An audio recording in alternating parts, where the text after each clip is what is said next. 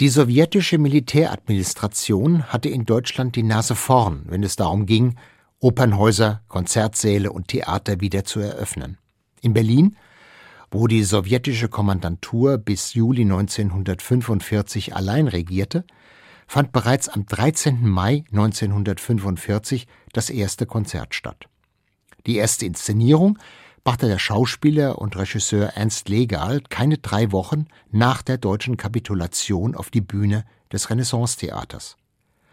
Ein halbes Jahr danach berichtete er im Rundfunk. Am Sonntag, den 27. Mai 1945, an einem frühsommerlichen Vollmondtage, hob sich in Berlin zum ersten Mal wieder drei eine halbe Woche nach der größten Katastrophe, der die Geschichte der Stadt jemals ausgesetzt war, also wie ich sage, zum ersten Mal wieder der Vorhang vor den Brettern, die, wie es beim Dichter heißt, die Welt bedeuten.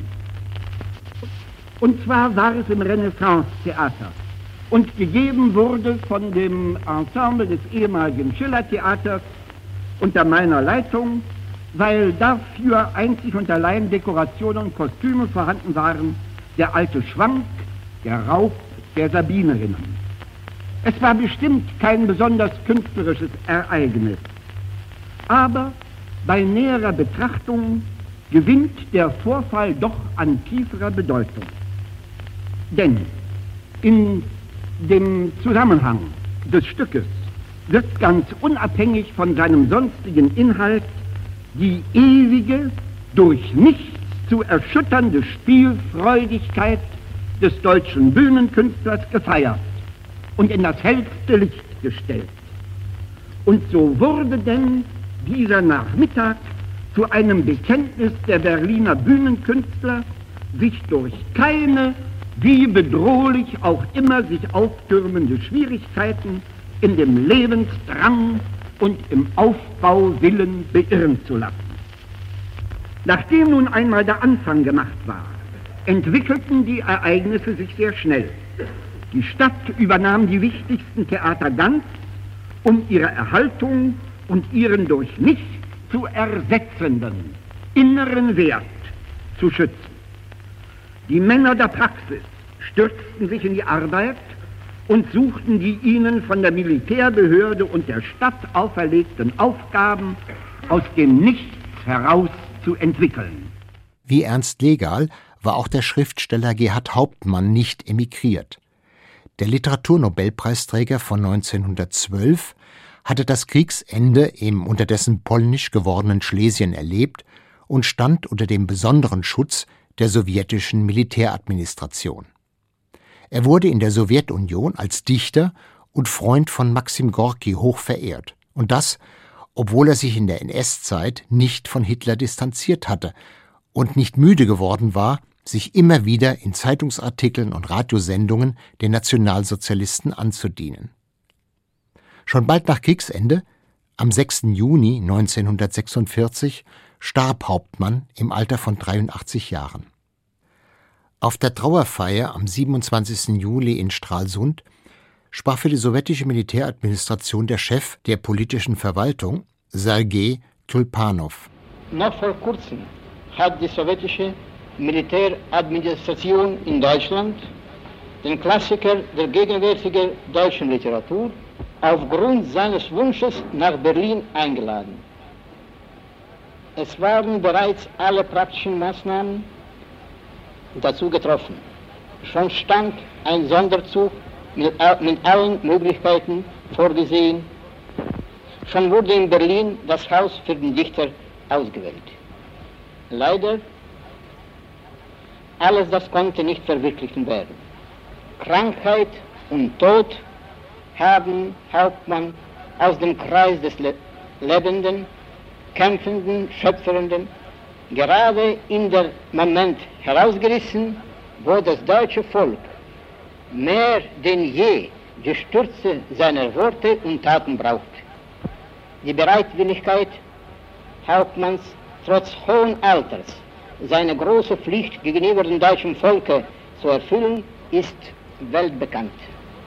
kurz nach dem Zusammenbruch Hitlers Deutschlands, als die ersten Spuren der Morgenröte einer Neuentwicklung seiner Heimat erschienen, hat er seine Stimme für diese neue Periode erhoben. In seiner Botschaft an den Kulturbund hat der weise Patriarch der deutschen Literatur sich in den Dienst der großen Sache der demokratischen Wiedergeburt Deutschland gestellt. Hauptmann war nahe mit den großen unseren Klassikern, Klassiker Maxim Gorki befreundet und stand mit ihm in ständigen Briefwechsel. Als nach dem blutigen 9. Januar 1905 die zaristische Regierung Gorki ins Gefängnis geworfen hatte, war Hauptmann einer der ersten in Europa, der seine Stimme der Empörung gegen die zaristische Tyrannei und Barbarei und für Gorki, Gorki erhoben hat. In der Zeit der furchtbaren Hungersnot an der Wolga im Jahre 1921 hat Hauptmann seine Hilfsaktion ins Europa, äh, in Europa für die Hungernde organisiert und schickte die gesammelten Mittel auf den Namen Gorki, damit nicht nur seine hohe Menschlichkeit demonstriert, sondern auch sein Bekenntnis zur jungen sowjetischen Republik ausgesprochen hat. Für uns, und ich kann sagen, für uns alle, für Demokraten, von welchem Lande sie auch sind, ist Hauptmann und wird er nicht nur in seine Werke im Museum, sondern er ist lebendig im Leben für das neue demokratische Deutschland. Die sowjetische Besatzungszone übte auf Künstlerinnen und Künstler, die aus ihrem Exil wieder in ihr Heimatland zurückkehren wollten, eine besondere Anziehungskraft aus. Denn die kommunistischen Funktionäre, die von ihrem Moskauer Exil aus gegen den Nationalsozialismus gekämpft hatten, wurden nicht müde zu erklären, dass sie den ersten antifaschistischen Staat auf deutschem Boden aufbauen wollten. Ähnliche Töne waren aus den Westzonen nicht zu hören. Trotzdem überlegte der Regisseur und Schauspieler Wolfgang Langhoff, zunächst in die Westzonen zu gehen. Aus seinem Schweizer Exil, wo er am Züricher Schauspielhaus engagiert war, meldete er sich am 12. Oktober 1945. Ich bin dem Studio Zürich sehr dankbar, dass es mir die Möglichkeit gegeben hat, mich auf diese Weise von meinen Schweizer Theaterfreunden, aber auch von den vielen Lesern meiner Moorsoldaten zu verabschieden.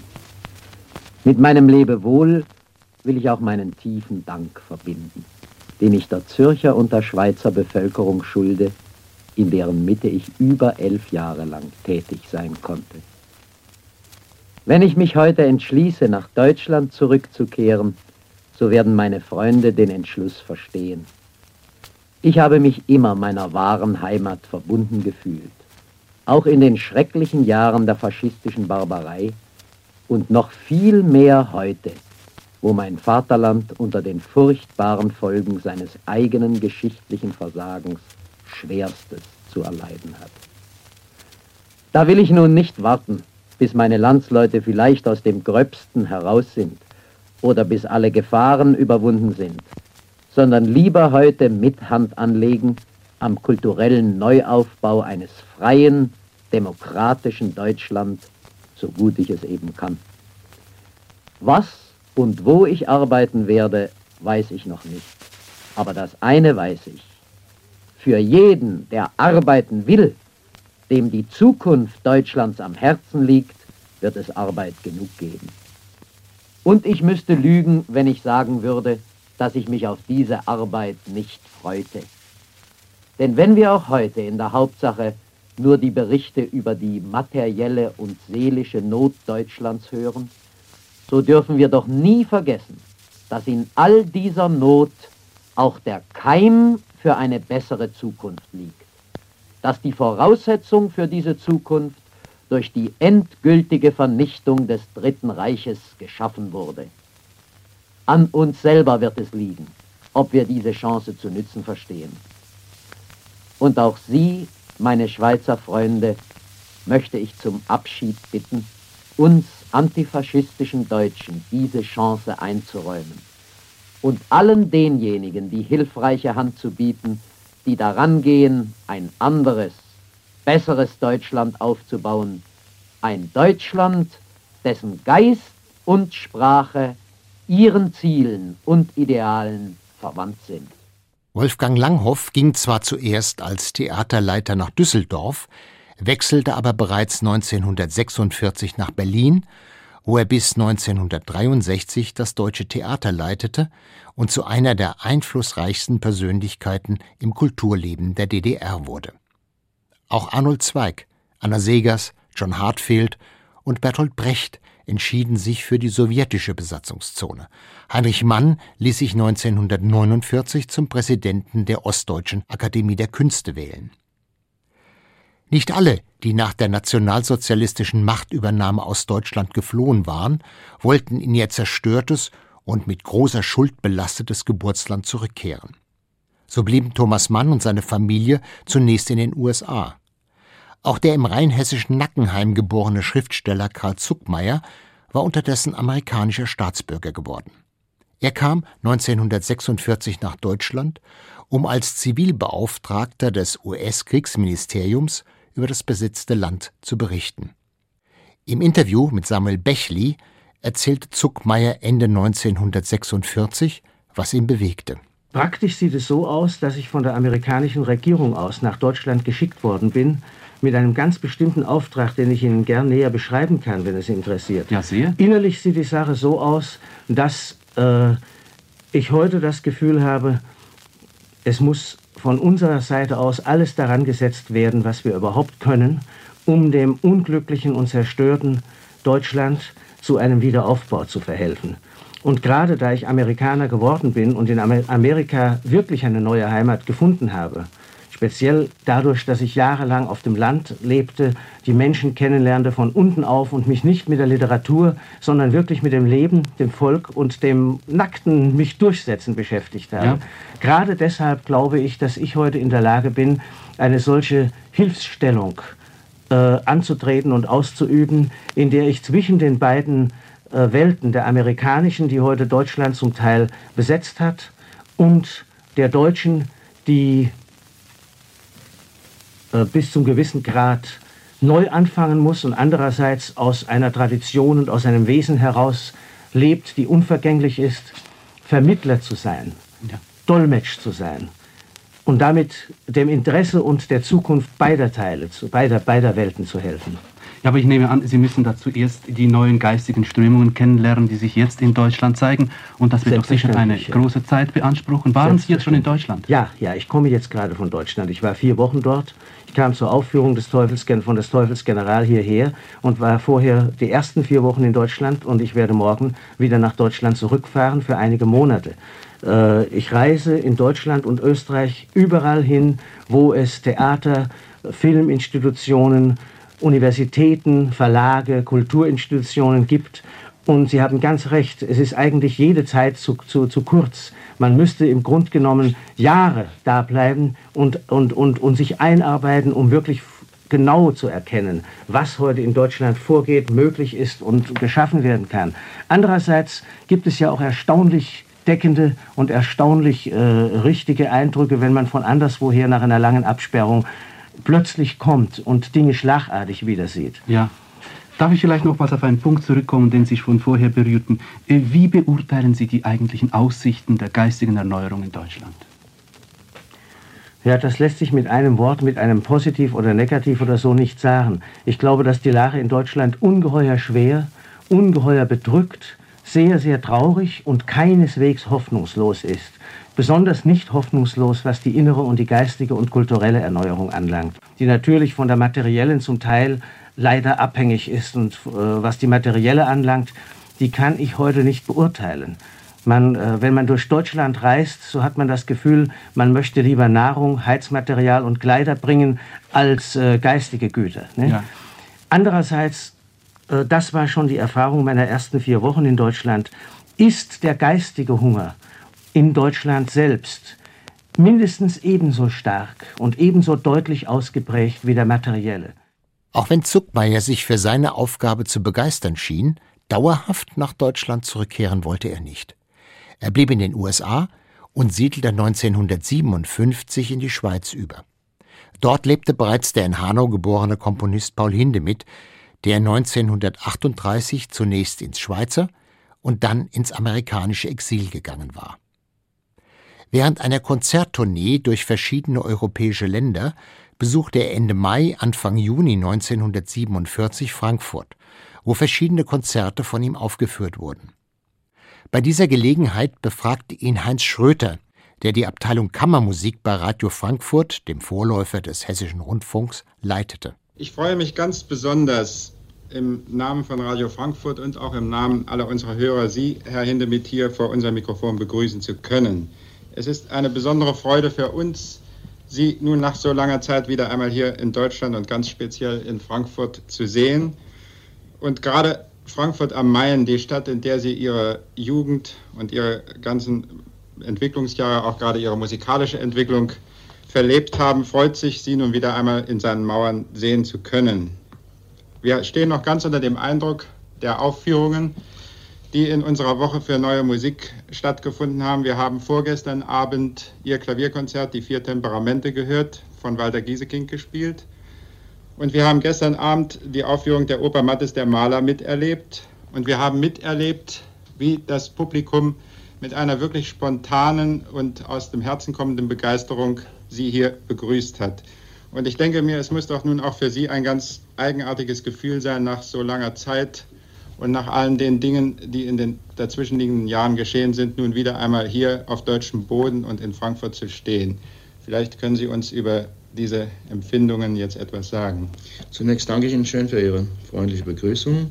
Ich kann wirklich sagen, dass es eine sehr seltsame Empfindung ist, äh, zurückzukommen zu, dem, zu der Stätte, wo man so viel gearbeitet und erlebt hat. Und es war außerdem ein großes Erlebnis, diese Aufführung hier zu hören und zu sehen, wie Orchester und alle anderen Beteiligten sich äh, damit beschäftigten, wie gut sie ihre Aufgabe lösten und wie das Publikum, dem doch solche Sachen vielleicht nicht gar zu geläufig waren durch die letzten, äh, während der letzten zwölf Jahre, wie das Publikum darauf reagierte und, ich muss sagen, zustimmend reagierte. Ja, nun, weil Sie gerade sagten, das Publikum hat in den äh, letzten zwölf Jahren natürlich nicht den Zugang zu den Dingen in dem Maße gehabt. Aber es ist ja doch ganz eigentümlich, äh, hier bei uns in Deutschland konnten ja immerhin ihre Sachen, wenn auch nicht aufgeführt, so doch weiter gedruckt werden und verlegt werden. Und ich habe es selbst miterlebt und weiß es auch von vielen Freunden und äh, Bekannten, dass eben das Interesse für gerade auch für ihre Arbeiten doch immer lebendig geblieben ist. Und wenn nun heute Ihr Name und Ihre Arbeit und Ihr Werk für die neue Musik, für die wir ja hier auch gerade in der Musikwoche eintreten, direkt ein Begriff geworden ist, so ist das natürlich umso schöner, denn wir haben ja nun gestern wieder gesehen, dass die Begeisterung des Publikums und das Verständnis des Publikums nicht nur einige wenige, sondern eben wirklich das breite Publikum ergriffen hat und dass eben wirklich eine völlige Zustimmung eigentlich auf allen Seiten herrschte. Was Sie da sagten über wir, heimliches Spielen, heimliches Aufführen dieser und anderer Musik, äh, darüber haben wir natürlich während all dieser Zeit doch erfahren. Es kam ja, bei Deutschland war ja keineswegs so abgeschlossen, wie man vielleicht dachte. Es sind ja doch immer ja. wieder Nachrichten nach außen gelangt. So haben Sie das doch. Oh ja, ich war eigentlich über alles auf dem Laufenden und gerade solche Sachen hat man mit äh, geheimer Wonne doch äh, zur Kenntnis genommen. Ich ja, es war ja zum Beispiel in der ganz, ganz ja. wohlgefühlt in der, in der, also als meine Eigenschaft als Kontrabande. Ja, es war ja eigenartig, dass der Verlag Schott, der ja doch alle ihre Sachen herausbringt, auch während des Krieges noch bis ganz zum Schluss eben alle neuen Werke von Ihnen verlegt hat. Ja, es scheint, haben, scheint, so gewesen zu sein, dass die sonst so vortreffliche Nazi-Bürokratie gerade diesen Punkt vergessen hatte. Ja, das muss, muss so gewesen ja. sein. Und zwar zu unserer großen Freude. Ich weiß also, dass doch gerade wir jüngeren Musiker mit äh, großer Spannung und, und auch Begeisterung dann immer wieder jedes neue Werk von Ihnen begrüßten und kennenlernen, wenn ja. eben auch nur im stillen Kämmerlein und unter Gleichgesinnten. In der Öffentlichkeit war es ja leider nicht möglich. Sie treffen ja nun eine Menge alte Freunde hier. Also Ihr Verleger Strecker vom Verlag Schott war ja gestern auch in der Aufführung Und hier im Hause sehen Sie ja eine Menge alte Bekannte. Sie haben ja, ja doch noch viele. Es ist seltsam, man, kommt eigentlich wieder zurück und findet fast alles so, wie es früher war. Und die Leute wenigstens, sie sehen alle, die Gesichter sind noch fast dieselben. Sie begrüßen einen so wie früher. Man könnte meinen, man wäre nicht lang weg gewesen. Alle sind ja leider nicht mehr da. Ja. Ich, mir fällt da gerade ein Name ein. Ihr alter Lehrer Secklis, der auch in späteren Jahren dann länger Jahren durch meinen Lehrer gewesen ist, der weilt ja nun leider nicht mehr unter den Lebenden. Und ich musste während der Aufführung im Symphoniekonzert am Sonntag wirklich denken, wie sehr Segles sich gefreut hätte und wie sehr er das begrüßt hätte, wenn er nun ihren großen Erfolg hätte miterleben können. Ja, er war in der Beziehung ein idealer Lehrer und ich glaube, er hätte wirklich teilgenommen an dieser Sache und hätte wahrscheinlich ganz mit Recht sich gefreut, dass es, wie Sie vorhin sagten, schon vor, ehe wir das, äh, ehe wir das Interview hatten, wie er uns nannte, seine Bube, ja. dass seine Bube so so eine nette Geschichte sind, gewesen. Ja. Ich kann mich noch deutlich darauf besinnen. Ich hörte damals als ganz junger Anfänger auf dem Konservatorium Sie mit dem Lico Arma zusammen, mit dem Geiger, dem Primgeiger Ihres Quartetts äh, unter Rossbarts Leitung hier im Saalbau die Symphoniekonzertante von Mozart spielen. Und da saß ich damals oben bei Sekles in der Loge und da sagte er dann mit gerührtem Schmunzeln, nein, wenn man so die beiden Bufe da unten sieht, nun waren sie damals ja immerhin auch schon bekannte Musiker und hatten sich schon durchgesetzt. Und das war also ganz rührend, wie er sie doch immer noch als seine alten Schüler da väterlich und freundlich behandelte. Ja, war in der Beziehung wirklich ein ausgezeichneter Mann und ist wirklich traurig, dass ja. er dann so bald.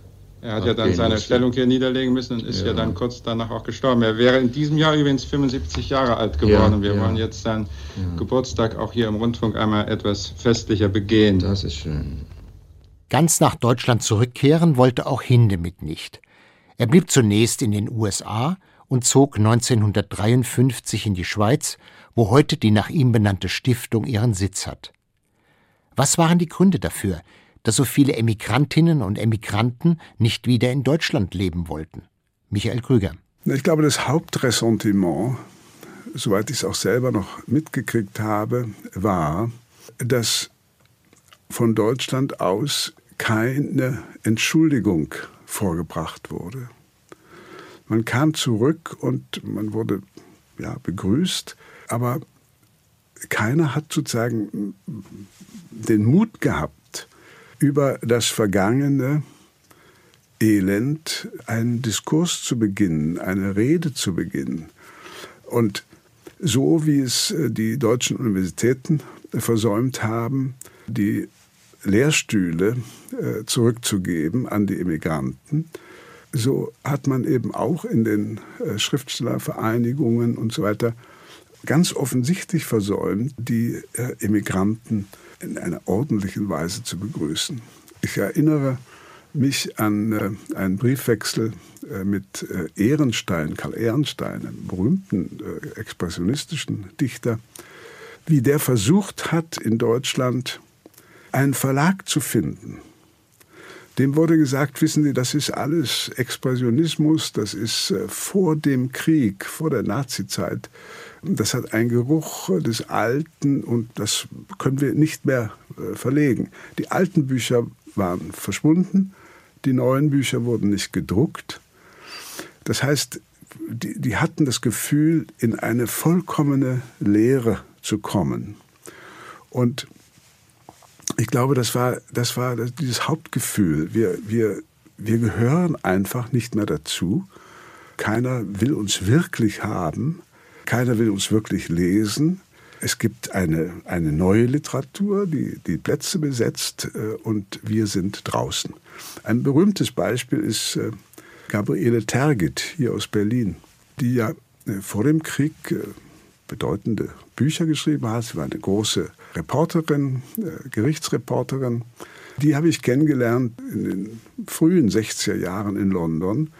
Da hatte sie nicht ein einziges Buch in deutscher Sprache vorliegen. Das heißt, sie war als, als Schriftstellerin praktisch nicht existent. Sie konnte auf eine Existenz verweisen, die eben vor 33 lag. Aber das hat keinen mehr interessiert. Auf dem ersten Deutschen Schriftstellerkongress trafen sich vom 4. bis zum 8. Oktober 1947 280 Autorinnen und Autoren sowie ihre Verleger.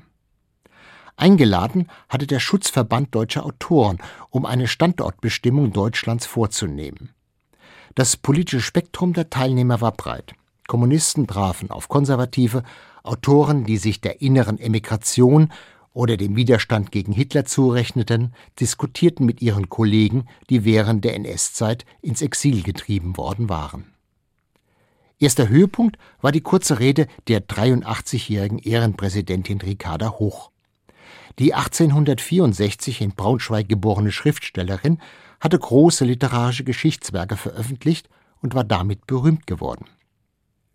1933 hatte sie öffentlich ihren Austritt aus der von den Nationalsozialisten gleichgeschalteten Preußischen Dichterakademie erklärt und auch danach keine Konzessionen gemacht. Bei der Berliner Tagung trat sie zum letzten Mal vor ihrem Tod am 17. November 1947 in einem größeren Rahmen auf. In ihrer Begrüßungsrede beschwor sie unter dem Beifall der versammelten Autorinnen und Autoren die Gemeinsamkeiten aller Deutschen. Meine lieben Kollegen, es ist mir ein Bedürfnis, meine Freude darüber auszusprechen, dass Schriftsteller aus den westlichen Zonen so zahlreich sich eingefunden haben. Das gibt uns das Gefühl, in Deutschland zu sein. Nicht nur in einem Teil von Deutschland, sondern im ganzen einigen Deutschland. Nach der auf Harmonie bedachten Begrüßung durch Ricarda Hoch kam es auf dem Kongress zu heftigen Kontroversen. Zwei Autorinnen waren es, die gegen die Vertreter der selbsternannten inneren Emigration polemisierten, Elisabeth Langgesser und Susanne Kerkhoff. Beide waren in Deutschland geblieben. Als Tochter eines jüdischen Vaters war Elisabeth Langgesser 1936 aus der Reichsschriftumskammer ausgeschlossen worden. 1946 hatte sie ihren Roman Das unauslöschliche Siegel veröffentlicht, in dem sie der nationalsozialistischen Barbarei eine christliche Heilsgeschichte entgegenstellte. Es ist eine große, eine unverdiente Gnade gewesen, wenn Gott einem Menschen den Arm festgehalten hatte, nüchterner ausgedrückt, wenn er es fügte, dass er aufgrund unqualifizierbarer Vorfahren oder irgendeiner Temperamentsäußerung, über die er selber hinterher erstaunt war, aus der sogenannten Reichsschrifttumskammer herausgeworfen wurde, bevor er noch in die Versuchung kam, mit diesem Gesindel einen Pakt zu schließen, von welchem der 25. Psalm sagt, an ihrer Hand klebt Freveltat, gefüllt ist ihre Rechte mit Geschenken. Hier ist nichts zu rühmen, sondern nur zu danken. Denn es kann erst etwas zur Versuchung werden, wenn es die Möglichkeit einer Realisierung in sich getragen hat. Statt Gemeinsamkeiten hatten sich auf dem Schriftstellerkongress eher Gegensätze offenbart. Nicht nur zwischen den in Deutschland gebliebenen und den emigrierten Autorinnen und Autoren, sondern auch zwischen denen, die eine innere Emigration für sich beanspruchten, und Kritikern wie Susanne Kerkhoff. Auf der politischen Ebene wurde deutlich, wie tief die Kluft zwischen den USA und der Sowjetunion unterdessen geworden war. Der offene Schlagabtausch zwischen den Vertretern beider Staaten legte sich wie ein schwerer dunkler Schatten auf die Veranstaltung und hatte weitreichende Konsequenzen. Ein zweiter gesamtdeutscher Schriftstellerkongress fand nicht mehr statt, und die Reden wurden auch nicht, wie angekündigt, in Buchform veröffentlicht. Die Mitschnitte verschwanden im Giftschrank des Ostberliner Radios und wurden erst nach der deutschen Vereinigung wiederentdeckt. Der Hessische Rundfunk hat die leider nur schlecht erhaltenen Aufnahmen erstmals 1997 gesendet. Viele der Schriftstellerinnen und Schriftsteller, die sich selbst zur inneren Emigration zählten, hätten später in der Bundesrepublik ihre Karrieren erst richtig fortsetzen können, sagt Michael Krüger, der Verlagsbuchhändler gelernt hatte und zwischen 1962 und 1965 in London gewesen war. Das waren die Schriftsteller, die ich noch gut kannte, wie, wie Günter Eich und äh, Huchel und äh, Marie-Louise Kaschnitz. Aber auch die Schriftsteller, äh, die dann sozusagen eine, eine Rolle spielten im literarischen Diskurs, aber für unsere Generation nicht mehr die großen Schriftsteller waren. Also Britting zum Beispiel, Georg Britting. Immerhin, als Walter Höllerer seine Zeitschrift Akzente 19 1954 begann, war das erste Gedicht, das er druckte. Äh, vorne auf der Seite 1 war ein Gedicht von Britting. Und in diesem ersten Heft äh, gab es einen Vortrag von Heidegger. Mit anderen Worten, äh, viele der Schriftsteller aus dem Inneren Reich, das war ja die Zeitschrift, wo man sozusagen veröffentlichte, wenn man zur inneren Immigration gehören wollte. Viele der Schriftsteller sind sozusagen nahtlos in die Bundesrepublik äh, übergegangen, ohne jetzt große Korrekturen an ihrem Werk vornehmen zu müssen. Es gibt eine böse äh, Unterstellung, ich glaube es war Frank Thies, der eben behauptet hat, äh, die Emigranten hätten von Logenplätzen aus zurückgeschaut auf das verwüstete Deutschland. Das hat ja dann Thomas Mann dazu geführt, äh, diese Sache sehr zurückzuweisen und mit dem berühmten Satz, alles, was in den Jahren in Deutschland publiziert wurde, ist äh, ein Mist und gehört nicht in die Literaturgeschichte. Die saßen ja auch nicht auf Logenplätzen. Thomas Mann war einer, der, der natürlich im, auch in der Emigration äh, von seinen Büchern leben konnte.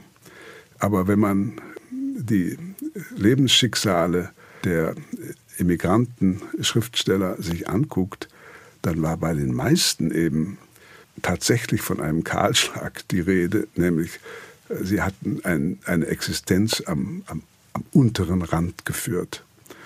Und äh, ich war ja dann später in England und habe viele dieser Immigranten kennengelernt, bis hin zu Elias Canetti, der dann den, den Nobelpreis erhalten hat die, die Bedingungen, unter denen er in London äh, gelebt hat, waren erbärmlich. Und äh, er konnte nur überleben, äh, indem seine Ehefrau Weser als Putzfrau unterwegs war, um ein bisschen Geld zu beschaffen, um den Haushalt führen zu können. Also von Logenplätzen kann man nur in sehr seltenen Fällen sprechen. Das war eben Thomas Mann und zwar Feuchtwanger äh, und nicht mal Brecht hat wirklich im Überfluss gelebt, sondern ist ja dann auch sehr schnell zurückgekommen, um dort zu arbeiten, wo seine Sprache zu Hause war. Die Selbstkritik unter Künstlerinnen und Künstlern, die Deutschland nach 1933 nicht verlassen hatten, war in den ersten Jahren nach dem Ende der NS-Herrschaft nicht sehr ausgeprägt. Selbst ein Schauspieler und Theaterintendant wie Gustav Gründgens, der die besondere Förderung durch Hermann Göring genossen hatte, konnte nach einer kurzen Internierung an die alten Erfolge anknüpfen. Der von Görings Gnaden ernannte preußische Staatsrat war von 1937 bis 1945 Generalintendant der preußischen Staatstheater gewesen. Schon 1947 übernahm er erneut eine Generalintendanz und wurde kurze Zeit später zum Präsidenten des Deutschen Bühnenvereins gewählt. In dieser Funktion hielt er am 15. April 1948 einen Vortrag in Stuttgart über die Situation des deutschen Theaters nach 1945. Seine Kritik richtete sich gegen alle, die sofort nach Kriegsende wieder auf der Bühne gestanden hatten. Sie selbst meinte er damit aber nicht. Ich wage zu behaupten, dass vielen von uns die große Zäsur des Jahres 1945 noch gar nicht genug ins Bewusstsein gedrungen ist.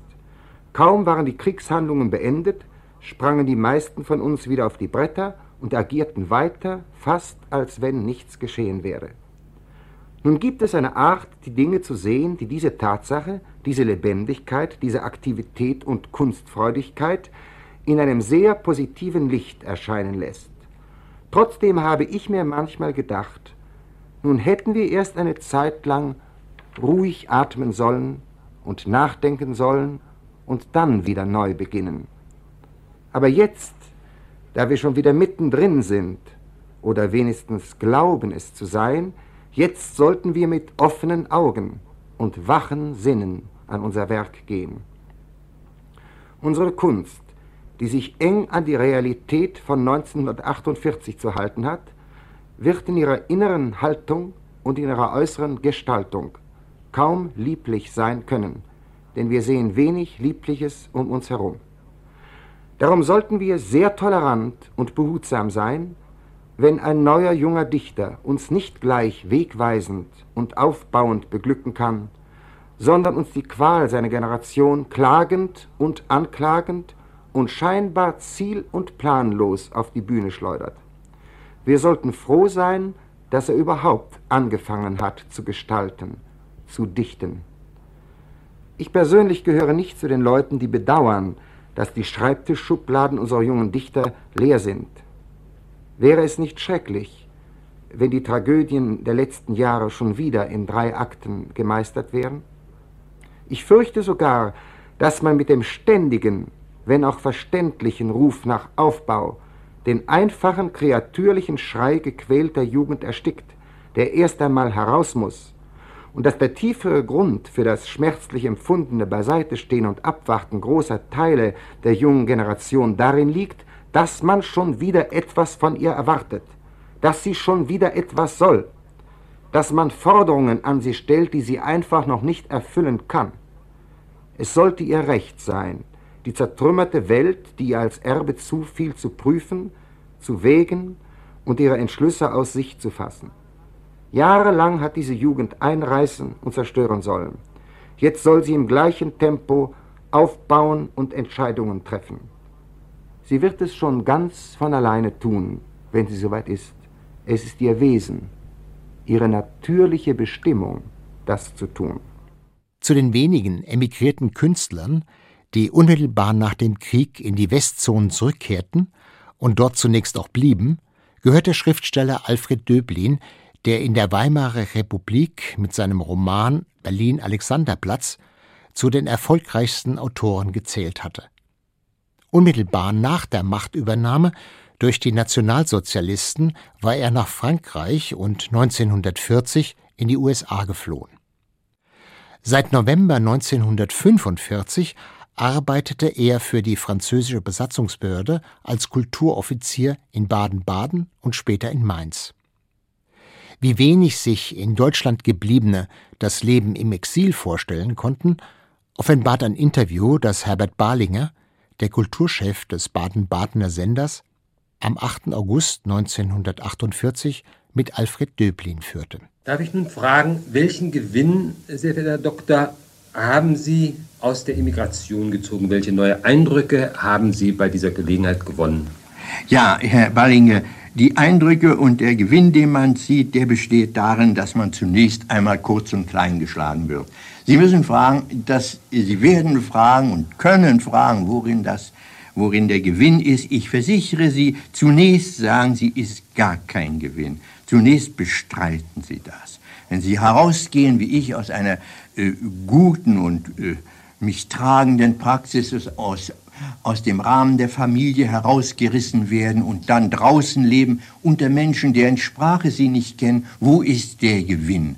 Und ich versichere Sie, ich bin kein Mann, der weint, aber was neben mir war, meine Frau und was sonst herausging aus den guten Umständen, das hat nicht, sich nicht gerühmt, äußere Immigration oder innere zu sein, das hat nur geweint auf, auf seine Art. Ich bin äh, härter und äh, kälter geblieben, denn ich war mehr gepanzert, ich war gewappnet, ich hatte meine mein Eigentum, mein inneres Eigentum trug ich sehr mit mir herum und ich war so fruchtbar und so, konnte so schreiben, dass wirklich kein Verleger dies hätte leisten können, wenn ich hätte schreiben können, was ich immer wollte. Aber zunehmend schlug die Immigration Stärke auch durch diesen Panzer hindurch und das können Sie, wenn Sie die Bücher sehen würden, die ja noch gar nicht gedruckt sind, die in der Zeit geschrieben sind, könnten Sie sehen die Spuren oder die Raubszene, die Reißszene der Emigration, die diesen Panzer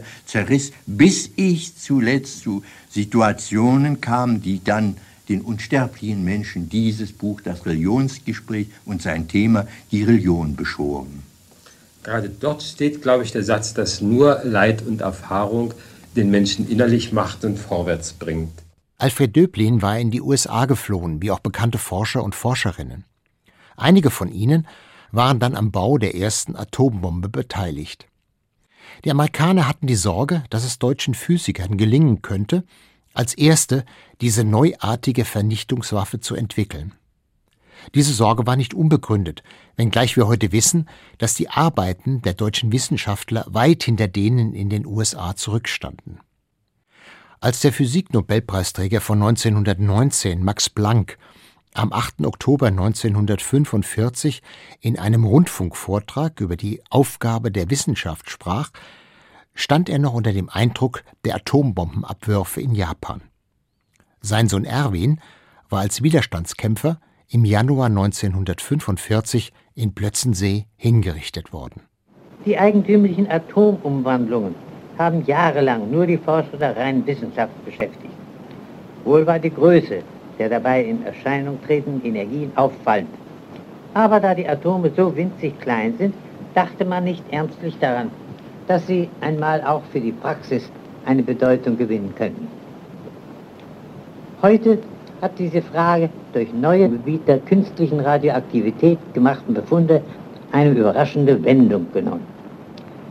Durch die Untersuchungen von Otto Hahn und seinen Mitarbeitern ist festgestellt worden, dass bei der Aufspaltung, welche ein Uranatom erleidet, wenn es von einem Neutron beschossen, zwei bis drei Neutronen frei werden von denen ein jedes für sich allein weiterfliegt und nun seinerseits wieder ein anderes Uranatom treffen und aufspalten kann. Auf diese Weise multiplizieren sich die Wirkungen und es kann geschehen, dass durch das fortgesetzt gesteigerte Aufprallen der Neutronen ab Uranatome die Anzahl der frei werdenden Neutronen und dementsprechend der Betrag der durch sie entwickelten Energie in kurzer Zeit lawinenartig anschwillt, nach dem Muster der berüchtigten Ketten- oder Schneeballbriefe, bei der Unzahl der vorhandenen Atome bis zu ganz enormen, kaum vorstellbaren Ausmaßen. Unerlässliche Bedingung für das Zustandekommen dieses Effektes ist natürlich, dass die freifliegenden Neutronen nicht schon vor ihrem Aufprallen auf Urankerne irgendwo von anderen Atomen abgefangen werden und stecken bleiben. Eine spezielle Berechnung hat ergeben, dass auf diese Weise in einem Kubikmeter Uranoxidpulver innerhalb einer Zeit von weniger als ein Hundertstel Sekunde ein Energiebetrag entwickelt wird, der ausreicht, um ein Gewicht von einer Milliarde Tonnen 27 Kilometer hoch zu heben. Das ist ein Betrag, der die Leistungen aller großen Kraftwerke der ganzen Welt auf viele Jahre hinaus ersetzen kann. Diese ursprünglich rein theoretische Berechnung hat durch die inzwischen erfolgte Konstruktion der Atombombe eine überraschende Bestätigung gefunden. Freilich nicht zum Segen der Menschheit, denn statt zu nützlicher Arbeit verwendet zu werden, hat diese gewaltige Energiemenge unermesslichen Schaden angerichtet. Es bleibt nur die Hoffnung, dass es in nicht allzu ferner Zeit gelingen muss und gelingen wird, diese ungeheuren Beträge friedlichen Zwecken dienstbar zu machen. Dem von Max Planck erwähnten Chemiker Otto Hahn war 1938 nach Vorarbeiten von Lise Meitner und zusammen mit seinem Assistenten Fritz Strassmann die Kernspaltung gelungen. Es wird berichtet, er sei tief erschüttert gewesen, als er in britischer Kriegsgefangenschaft von den Atombombenabwürfen erfuhr. Am 14. August 1947 befragte ihn Jobst Klinkmüller für Radio Bremen, ob er am Bau einer Atombombe in Deutschland beteiligt gewesen sei. Tja, es wird immer wieder erzählt, dass wir in Deutschland auf dem Weg zum Bau einer Atombombe waren oder dass wir sogar welche fertiggestellt hätten. Und diese Behauptung entbehrt jeder Grundlage. In den wenigen kernphysikalischen Instituten Deutschlands hatte man 1942 zwar erkannt, dass man mit Hilfe der sogenannten Kettenreaktion die Energie der Uranspaltung nutzbar machen könnte. Der Weg von der Erkenntnis der Möglichkeit bis zur Durchführung wäre aber ein sehr langer gewesen, viel länger als uns zur Verfügung standen hätte während des Kriegs. Mit dem uns in Deutschland zur Verfügung stehenden Hilfsmitteln konnte die Gewinnung einer Bombe absolut nicht ins Auge gefasst werden. Die kernphysikalischen Institute, vor allem das Kaiser-Wilhelm-Institut für Physik unter Professor Heisenberg, bemühten sich deshalb, eine Anordnung zu entwickeln, bei der die bei der Kernspaltung auftretende Wärme nutzbar gemacht werden könnte. Entweder in Form von Wärme oder in der Hoffnung, später durch Generatoren elektrischen Strom zu gewinnen und dadurch in Zukunft Kohle und Erdöl zu ersetzen. Es ist unverantwortlich, dass es immer wieder Leute gibt, die erzählen, zum Beispiel in der Lüneburger Heide wären einige fertige Atombomben eingelagert gewesen, die man aber nicht mehr eingesetzt hätte. Offenbare Sabotage. Oder die Kernphysiker oder ich hätten das Geheimnis der Atombombe den Amerikanern verraten. Jeder Sachverständige, der die Bilder über die Anlagen zur Gewinnung der Atombomben in völlig isolierten, neu aufgebauten Städten der Vereinigten Staaten gesehen hat, kann über solche Behauptungen nur lächeln. Dann wird immer wieder darauf hingewiesen, dass Hitler einmal in einer Rede gesagt habe oder gesagt hat, der liebe Gott verzeihe mir die letzten Stunden dieses Krieges und dass er dabei an die Verwendung von Atombomben gedacht hätte. Ob Hitler so falsch informiert war, dass er tatsächlich an so etwas gedacht hat, entzieht sich meiner Kenntnis. Ich habe Herrn Hitler nie gesehen. Sicher ist, dass kein maßgebender Kernphysiker noch ich jemals solche Versprechungen hätten machen können. Hatten Sie aber bei der Aufführung der Atomspaltung daran gedacht, dass die dabei frei werdende ungeheuren Energien eventuell für friedliche Zwecke in Betracht gezogen werden konnten? Oder glaubten Sie daran, dass die Atomenergie in absehbarer Zeit eine bedeutende Rolle in der Technik oder für wissenschaftliche Zwecke spielen würde? Ja, wir würden uns da mit fremden Federn schmücken, wenn wir, wenn ich sagen wollte, dass wir gleich daran gedacht haben. Als Herr Strassmann und ich die Atomspaltung aufgefunden hatten, waren wir natürlich sehr beeindruckt von dem unerwarteten Ergebnis. Und wir haben ja auch Monate intensiver Arbeit darauf gewendet, dieses Ergebnis wirklich sicherzustellen, so sicherzustellen, dass wir uns entschließen konnten, es zu veröffentlichen. Aber über die bei der Spaltung frei werdenden Energien machten wir uns bei unseren chemischen Arbeiten zunächst keinerlei Gedanken. Dass solche Energien frei werden können, wurde erst unmittelbar nach unserer Veröffentlichung von anderer Seite, und zwar zuerst von meiner früheren Kollegin Professor Lise Meitner und ihrem Neffen Dr. Frisch festgestellt. Als Hahn in seinem Berliner Labor Uran mit kleinen Atombausteinen, den Neutronen, beschossen hatte, konnte er sich das Ergebnis nicht erklären. Er wandte sich deshalb an Lise Meitner in Stockholm. Sie besprach das Problem mit ihrem Weihnachtsbesuch, dem Physiker Otto Frisch. Beide kamen zu dem Schluss, dass der Urankern zerplatzt sein müsste. Das war nicht nur in Forscherkreisen eine Sensation, denn bis dahin war man davon ausgegangen, dass eine Kernspaltung nie gelingen würde. Die Bedeutung von Lise Meitner für die Entwicklung der Kernspaltung ist erst spät erkannt worden. Am 13. September 1955 berichtete sie in einem Vortrag, der sich als Tondokument nur fragmentarisch erhalten hat, über ihre Zusammenarbeit mit Otto Hahn. Die Zusammenarbeit mit Otto Hahn war besonders stimulierend. Wir waren beide begeistert von der großen Fülle der Probleme, die wir sozusagen jeden Tag vor uns gefunden haben. Und wir waren voll Bewunderung für die erstaunliche Entwicklung der Physik und Chemie.